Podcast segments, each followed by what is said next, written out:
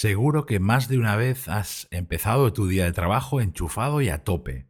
Empiezas con ánimo, haces una tarea y otra y otra más. El día pinta fenomenal y tú estás on fire. Pero de repente todo cambia. Antes estabas motivado y ahora te notas desganado. Antes atento y ahora no eres capaz de centrarte. Antes tenías claro lo que tenías que hacer y ahora no sabes por dónde tirar.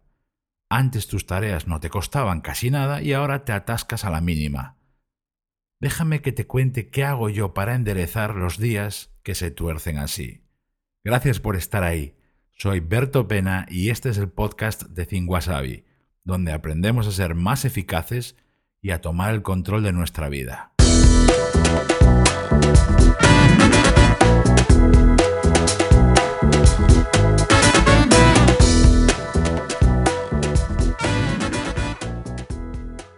Día se tuerce, se tuerce de verdad. Y además en un abrir y cerrar de ojos, casi como si alguien hubiera pulsado un botón rojo. Muchas veces ese botón es un momento concreto, como una reunión tensa o una discusión con tu jefe, o bien un acontecimiento como una mala noticia de un cliente, o porque caes en un mal hábito, como distraerte en Internet, o sencillamente porque pasa y pasa, no hay explicación. El caso es que tú estás ahí en medio de tu día, con un montón de cosas por hacer, pero bloqueado, descolocado y hasta un poco desorientado. ¿Qué hacer? ¿Por dónde tirar? Lo primero que hago yo es dejarme de debates internos y lamentos, y lo reconozco abiertamente, y digo, Berto, el día iba fenomenal, pero ahora ya no. No estás fino y la cosa se ha torcido. Deja las quejas y a moverse. El hecho de decirlo le quita drama al asunto y lo más importante, te empuja a ponerte en marcha. Eso es lo que tienes que buscar cuando el día se tuerce, arrancar, moverte y salir de ahí porque nadie va a venir a lanzarte un salvavidas. Luego lo que yo hago es lo que te voy a proponer ahora, y es un pequeño plan de cinco pasos que yo intento aplicar cuando necesito enderezar un día que se ha torcido. Atiende. 1. Elige con cuidado la próxima tarea.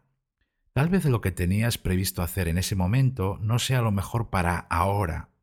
Vuelve tus pasos sobre tu lista de tareas prevista para hoy, analízala sobre la marcha y elige la que te permita salir cuanto antes de esa situación de cierto bloqueo. Esto es algo eh, fundamental en días así. Tienes que arrancar para coger ritmo cuanto antes. 2. Céntrate en una sola cosa, en un solo punto. Es esencial para ver las cosas claras.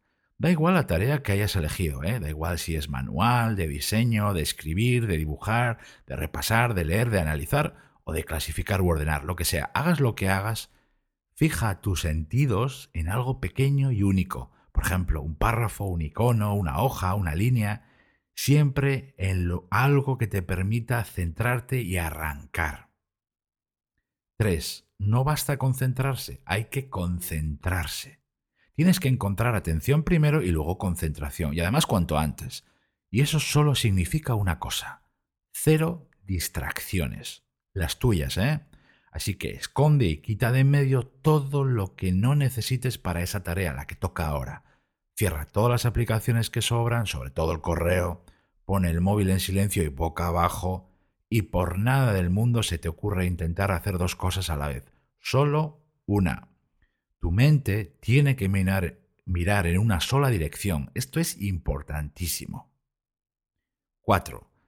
Déjate llevar por tu propia acción. Si hacer una tarea genera movimiento, el verte haciendo y avanzando genera ritmo. Y es que el hecho de verte a ti avanzando, da igual la tarea que sea, ¿eh? genera en ti el impulso suficiente que necesitas para mover ese barco. El dinamismo de la acción es, en días así, en días que se tuercen, es la mejor medicina. Y cinco, cuando termines esa primera tarea después del bloqueo, por así decirlo, no pares, ¿eh? No pares. Encadena la siguiente tarea sin pausa. No hagas un descanso, al menos por ahora. Tampoco abres el correo o entres en alguna web o tu red social favorita. Ahora lo fundamental es apuntalar las buenas sensaciones que acabas de recuperar. ¿Cómo? Pues con la siguiente tarea. Sigue pedaleando y tu propia inercia te irá dando el impulso que necesitas para seguir. Así funciona la mente y el poder de la acción, y por eso es tan alucinante. Puedes pasar de un extremo a otro en nada, empezar fino, a torcerse, a luego poder enderezar de nuevo la situación. Este es un tema importantísimo ¿eh? y cada vez más. De hecho, es algo que define a los profesionales de verdad de los mediocres. Porque cuando la mar está en calma, cualquiera puede navegar. No tiene mérito. Los buenos de verdad saben reaccionar cuando llegan las olas y el viento. Tú eres lo que son tus acciones, así que, ¿qué es lo próximo que vas a hacer? No te vayas sin suscribirte a mi podcast, recomiéndaselo a más personas y así entre todos tomaremos el control de nuestra vida. De verdad te doy las gracias por estar ahí y se despide de ti Berto Pena. Y mientras llega el próximo episodio, encontrarás más ideas y recursos de eficacia personal en mi blog thingwasabi.com.